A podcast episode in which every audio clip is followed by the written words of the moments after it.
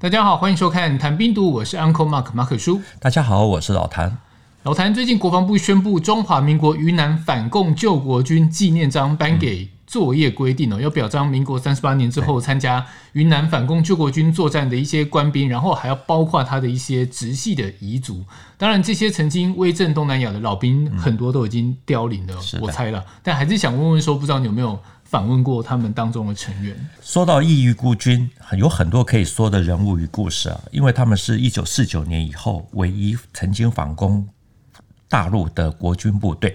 是一支既传奇又具有悲剧性的部队啊。我之前访问过一位胡北北，他是正宗九十三师第二七八团。简单的说，孤军初期一共只有一千五百多人，主要是分两批进入缅甸。那他又是其中最早一批八百多人的其中之一啊，比李国辉的第二三七师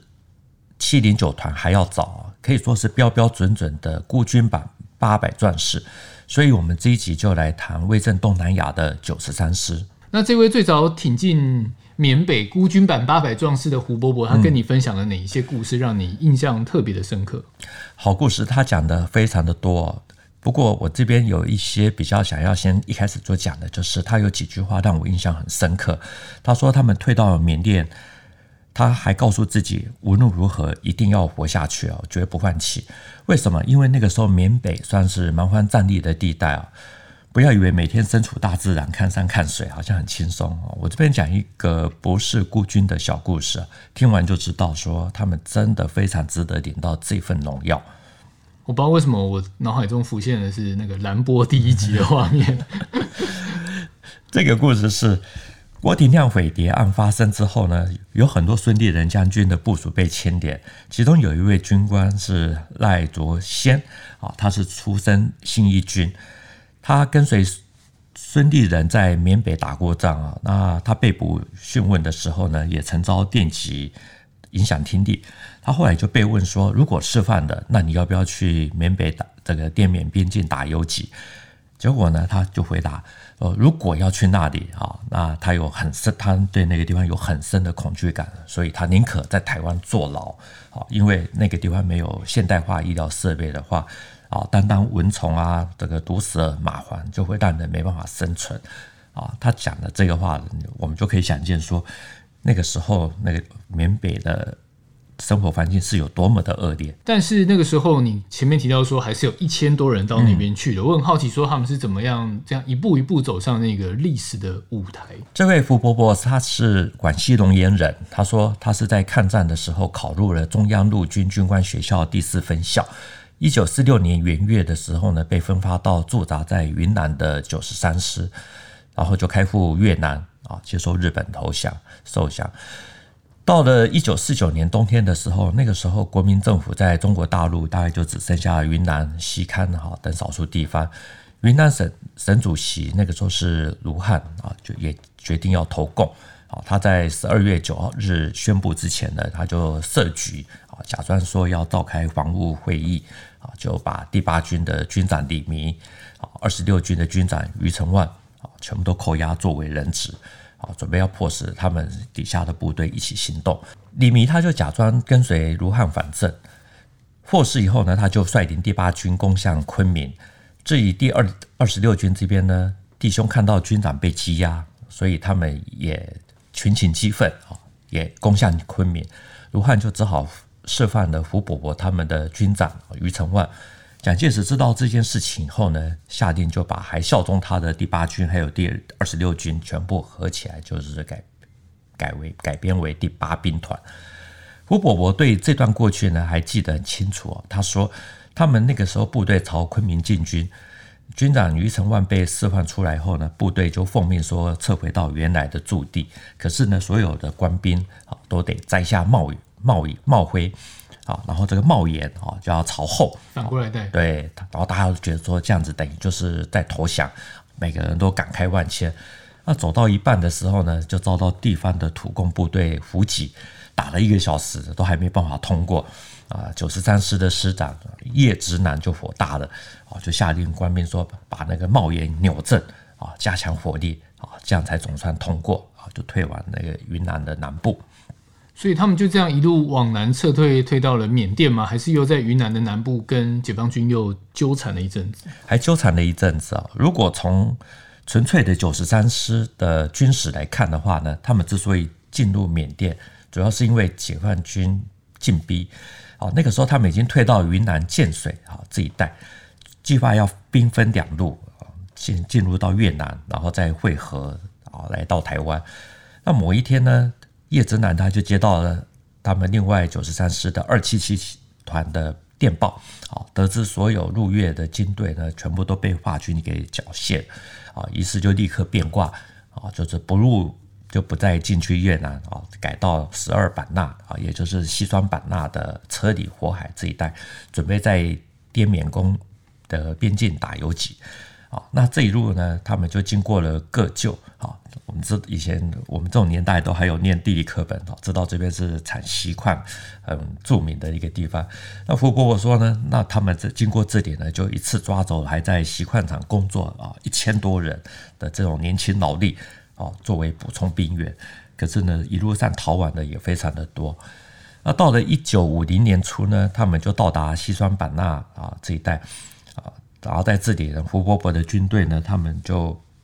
在车里啊，这个地方遇到了新九十三师，也就是原九十三师啊的外逃或者说退役的官兵所自己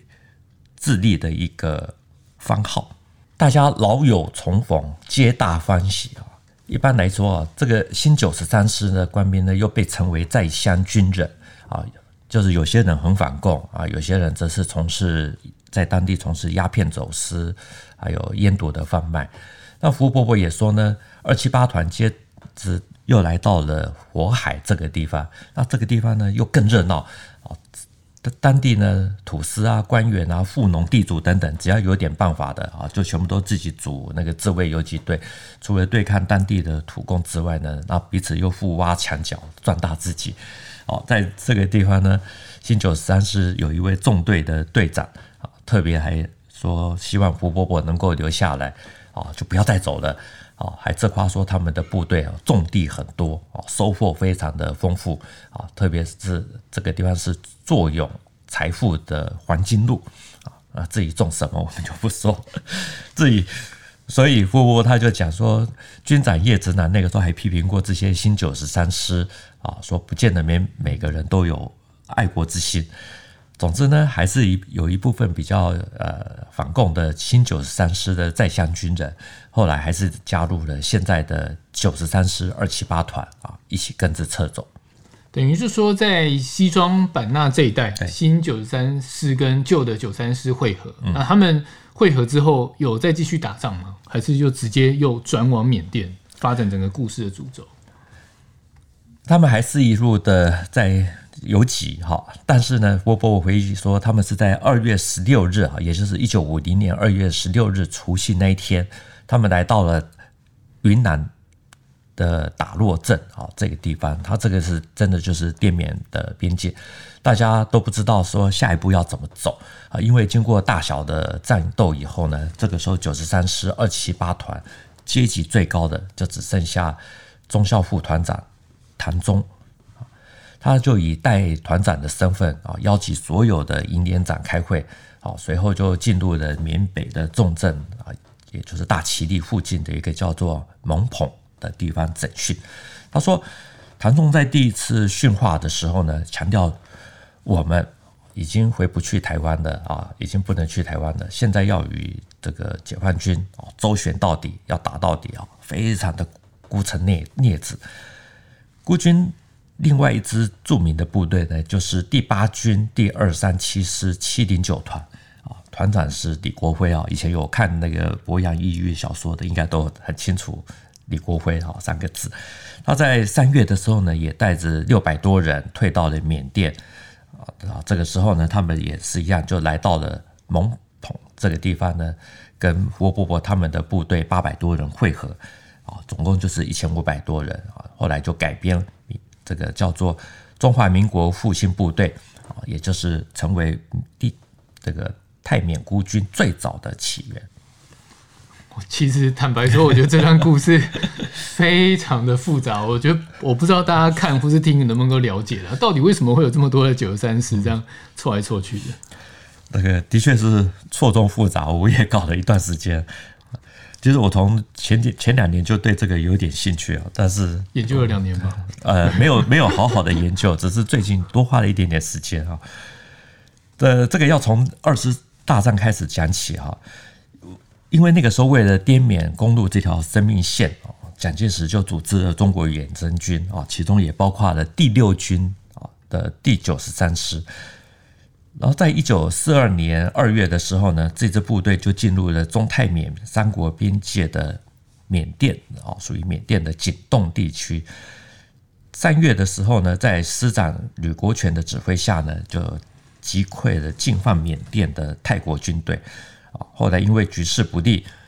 中英联军就撤离缅甸啊，所以才会有杜聿明率领十万大军啊，经过野人山，还有孙立人这个退到印度的这一段故事。至于九十三师呢，他们也从缅甸退回云南整编啊。接下来就是到了一九四三年的时候呢，他们又痛击入侵云南的泰国军队。所以在抗战的期间，当时不只有日军，嗯、然后连泰国的军队也想要趁乱占便宜。是的。这段要从日本来讲啊，日本是在偷袭珍珠港的前夕，也就是在一九四一年十二月七日啊，突然间在泰国南部登陆。泰国当时呢，他们的总理是一个狂热的法西斯分子啊，也想建立一个统一的泰族国家啊，就是领土除了泰国之外呢，只要是寮国啊的缅越南、柬埔寨、缅甸啊、中国云南啊、这个印度东北啊，只要是有泰族。分布的地区哦，都是算泰国的啊。因为日本已经登陆了，所以泰国就跟日本签订了日泰同盟条约，同时还组织了一支真缅方面军啊，在日本将领的指挥下，朝缅甸的景东地区进军啊。这个地方呢，就紧靠着云南的西双版纳。不过呢，九十三师是在一九四二年二月呢，就抢先一步啊，先进入到缅甸的景东啊。面对泰国的优势兵力，还有空军的炸射，都给予强烈的反击。第其中九十三师的二七八团哦，还与这个泰军的第一师展开这种近距离的肉搏战。最后泰军因为死伤太多而撤退。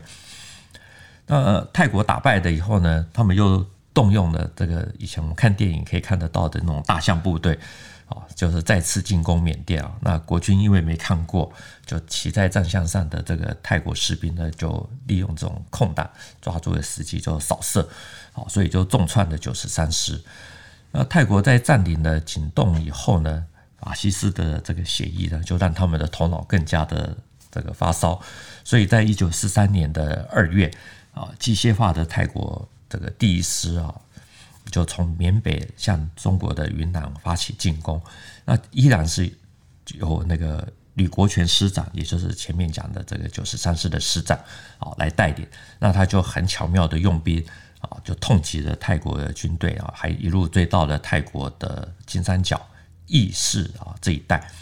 那在战斗的过程中呢，蒋介石那时候还发表了告泰国军民书啊，希望泰国的军民应该以。以这个积极的行动来反抗日本啊的军队啊，要来跟中国一起做这个切实的联系，并肩作战啊，一起驱驱逐共同的这个敌人。总之呢，因为泰国军队实在是缺乏战斗力啊，跟九十三师对抗啊，就是胜少败多，最后还被吊打啊，所以从此以后呢，九十三师就威名在外，在东南亚几乎就是等于是国军的代名词。